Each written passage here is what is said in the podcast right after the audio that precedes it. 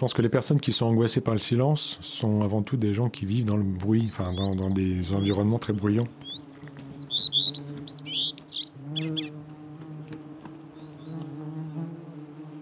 Mais c'est devenu une sorte de norme pour leur cerveau. Et quand ils se retrouvent euh, dans un endroit euh, calme, silencieux, euh, il y a une perte de repère et du coup, il y a l'angoisse qui surgit.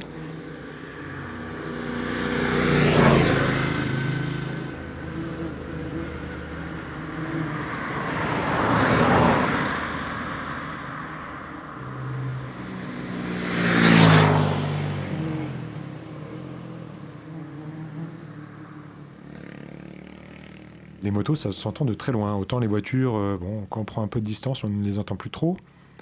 Autant les motos, euh, même lorsqu'on est à 3000 mètres d'altitude, euh, on entend les bruits de motos qui proviennent de la vallée.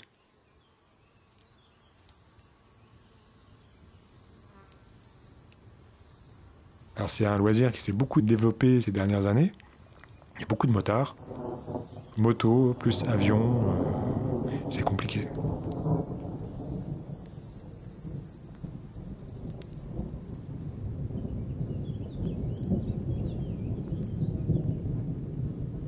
Je suis euh, Marc Namblard, guide naturaliste et audio naturaliste, on va dire. D'une certaine manière, on peut euh, me considérer comme un, chercheur ou un, chasseur de silence euh, plutôt qu'un chasseur de son finalement.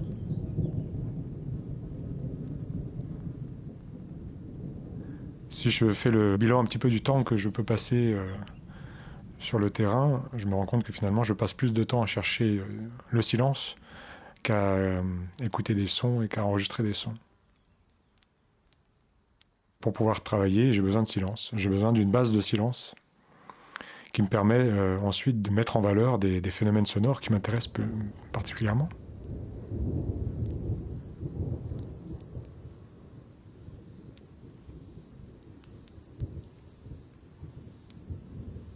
Quand je dis qu'une région est silencieuse, comme par exemple la région dans laquelle nous sommes actuellement, la Lozère, alors il y a des moteurs évidemment, il y a des voitures, euh, il y a des tracteurs, il y a des tronçonneuses, euh, mais on peut quand même trouver des moments dans la journée où pendant 5 minutes, 7 minutes, 10 minutes, parfois plus, en pleine journée, en semaine, on n'entend pas de bruit de moteur. Et ça, c'est exceptionnel dans notre pays. Ça n'existe quasiment plus. Il y a peut-être quelques départements encore dans la Creuse, euh, des départements peu peuplés, ça, va souvent de pair, mais c'est devenu très rare. Voilà, et la Lozère euh, offre ça.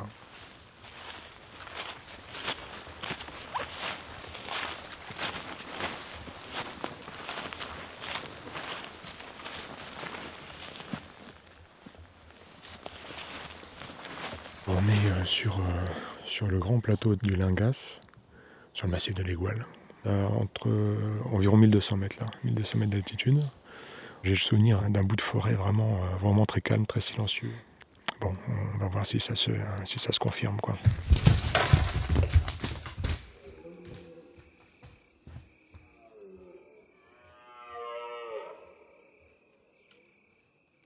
Je vais essayer de repérer un peu les, les indices que les, animaux ont laissés la nuit dernière pour repositionner les micros. Voilà. Donc les odeurs et puis les, marquages sur le sol, sur les arbres.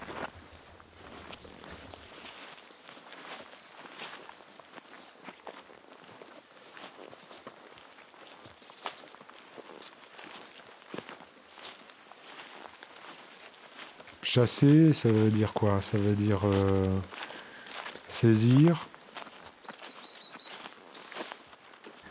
maîtriser, dominer quelque part. Je ne sais pas quel terme on pourrait utiliser pour désigner cette quête du silence. Chasseur, euh, cueilleur, euh, chercheur. Euh.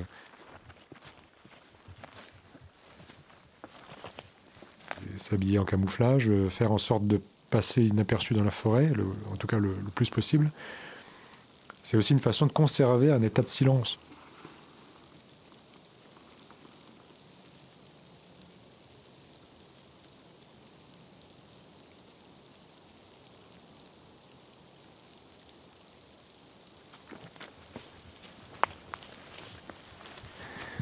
Que. Le cerf est venu probablement euh, plusieurs nuits. Quoi. Il est passé plusieurs nuits, non pas une seule nuit. Il a un frottis, euh, c'est-à-dire qu'il gratte le sol. Il projette aussi de, l'urine, du sperme dans cette euh, terre et ensuite il se roule dedans pour s'enduire de cette odeur là qui, qui conforte, on va dire, sa, posture de, grand mâle. Et on voit que les branches qui sont par terre autour du frottis sont recouvertes de poussière. À mon avis, il a dû passer là cette nuit. Par contre, je sens pas énormément d'odeur, mais Bon, le soleil ne tape pas encore vraiment beaucoup, donc euh, il faut se méfier. Et je pense que ça doit bien sonner par là, avec cette pente là qui, se redresse, des rochers, a des chaos de granit là dans le sous-bois. Et puis euh, au sol, on a des feuilles, beaucoup de feuilles mortes, beaucoup de feuilles sèches, donc euh, les animaux qui vont se déplacer là, ça va s'entendre quoi.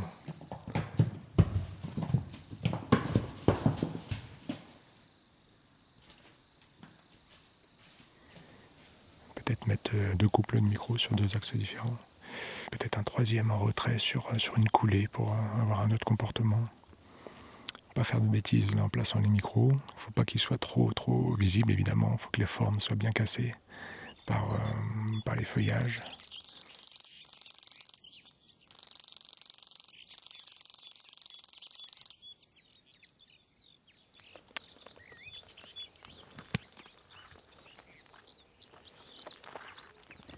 Les, les câbles n'ont pas subi de dommages, parce que des fois, ils peuvent se faire attaquer par des rongeurs. Ça m'est déjà arrivé de retrouver des, câbles complètement dénudés le matin. Ça, c'est l'enregistreur, un Agra qui me suit depuis pas mal d'années maintenant.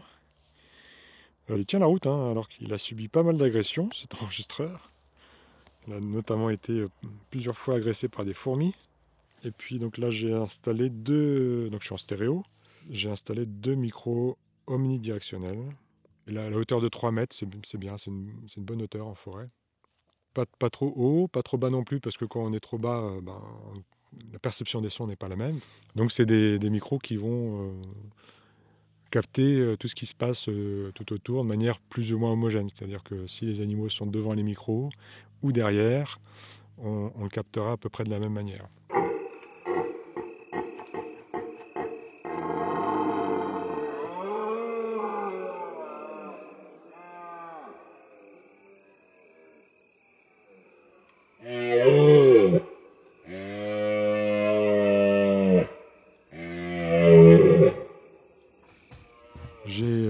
Sentiment que euh, le silence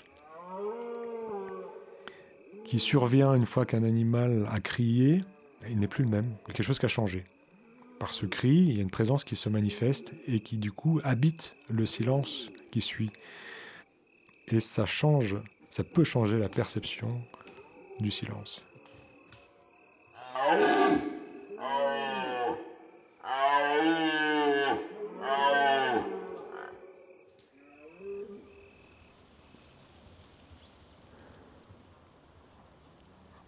On a, un léger vent là dans les hêtres, un petit frémissement, euh, mais c'est très joli quand c'est tout léger comme ça.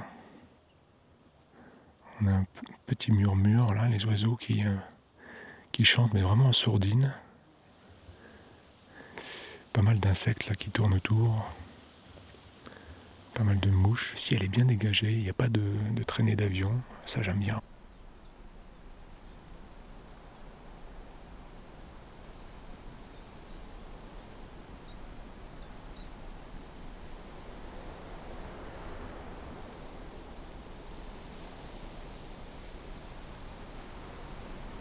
Il y a toujours un son quelque part dans un paysage. Euh, même si on a l'impression de rien entendre, finalement, si on se concentre bien, on entendra quelque chose.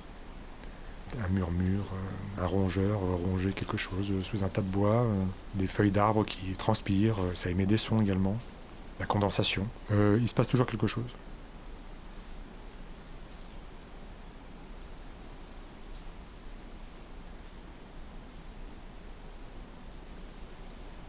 On est presque dans le silence total. On n'en est pas loin. On n'en est jamais, on jamais, on ne l'atteint jamais complètement, mais on n'en est pas loin.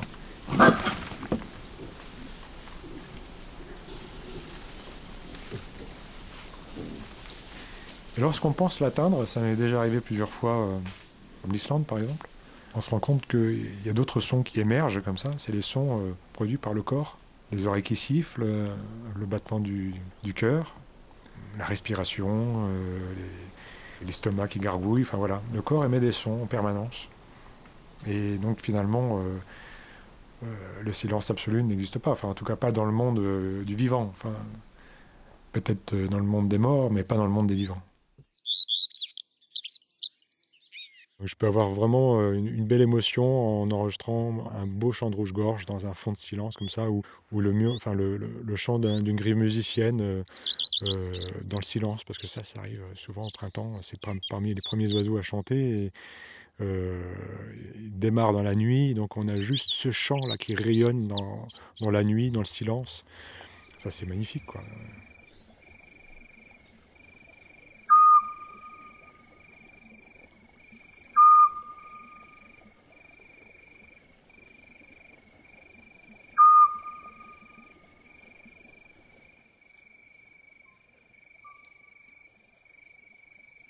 La plupart des animaux euh, ont besoin de, silence pour pouvoir s'entendre, parce que s'ils émettent des sons,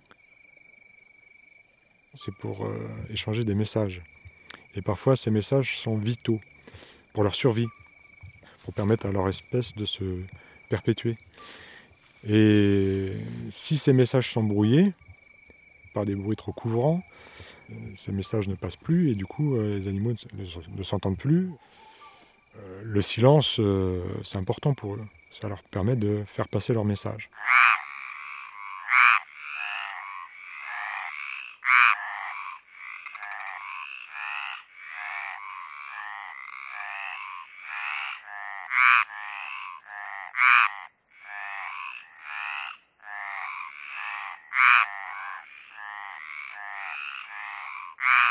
Parfois, la vie, elle est là, silencieuse. Euh, il faut se dire que par exemple, pas très loin de nous, à quelques, peut-être quelques dizaines de mètres seulement, on a euh, un cerf couché euh, tranquillement, qui nous entend peut-être, qui nous sent, puis il attend qu'on s'en aille,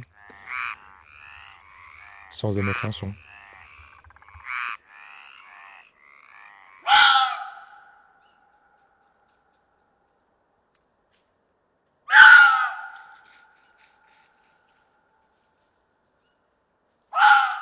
C'est un renard. Il passe euh, peut-être à un mètre des micros, sans les capter, je pense. Euh. Ce cri qui naît du silence quasiment au loin, euh, qui se rapproche, qui vient presque faire saturer les micros, mais qui ne les fait pas saturer. Et puis qui s'éloigne à nouveau pour disparaître dans le silence. Et ça, c'est fabuleux comment on peut obtenir ça autrement qu'en laissant des micros dans la nuit euh, On entend un renard dans la nuit comme ça, dans la forêt, si on s'approche, le renard il nous entend et s'éloigne. Et c'est impossible d'obtenir ce genre d'enregistrement euh, si on n'a pas un fond de silence derrière. Est-ce qu'il y a une sorte d'empreinte de ce qui précède, de ce qui s'est passé? Une empreinte euh, invisible dans le silence?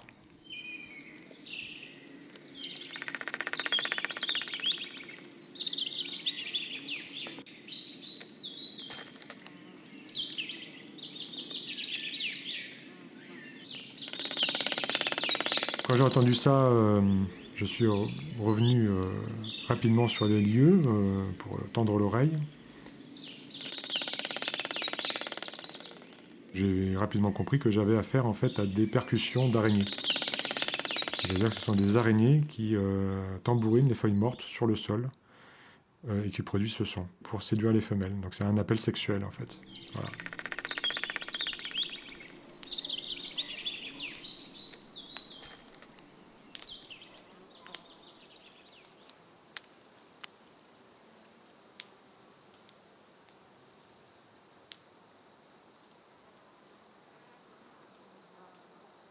Si dans un lieu, j'arrive à percevoir avec mon oreille les déplacements produits par les insectes, si j'arrive à percevoir les fourmis qui se déplacent sur les feuilles mortes, les, les qui bourdonnent euh, autour de mes oreilles, les mouches, les abeilles, euh, même à distance, là c'est bon signe également. Si j'arrive à percevoir les stridulations très ténues des, des grillons, des grillons des bois, sans avoir besoin de me baisser, bah, c'est bon signe également. Donc ça, c'est des indices, on va dire, qui m'aident à trouver les bons lieux pour travailler, les bons sites.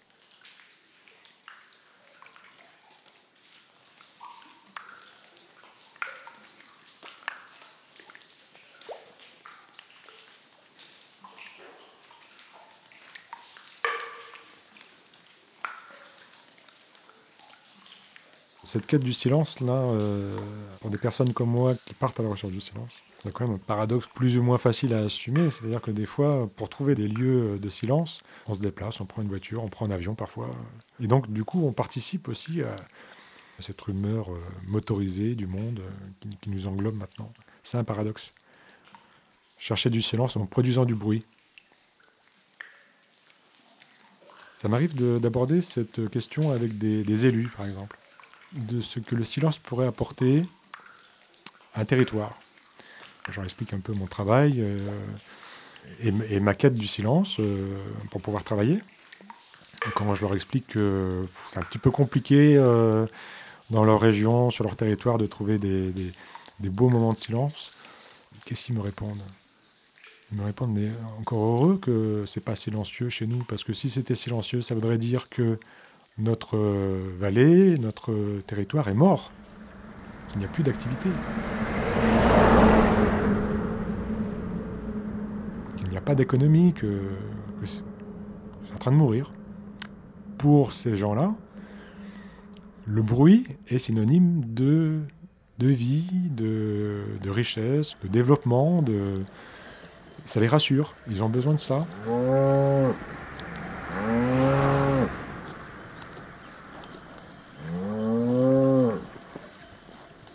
Dans notre, euh, dans notre monde actuel, euh, j'aurais tendance à dire que le silence euh, se restreint de, plus en plus. alors on, peut, on pourrait dire qu'il est en voie d'extinction. je pense qu'il y aura toujours quelques îlots comme ça où le silence se maintiendra.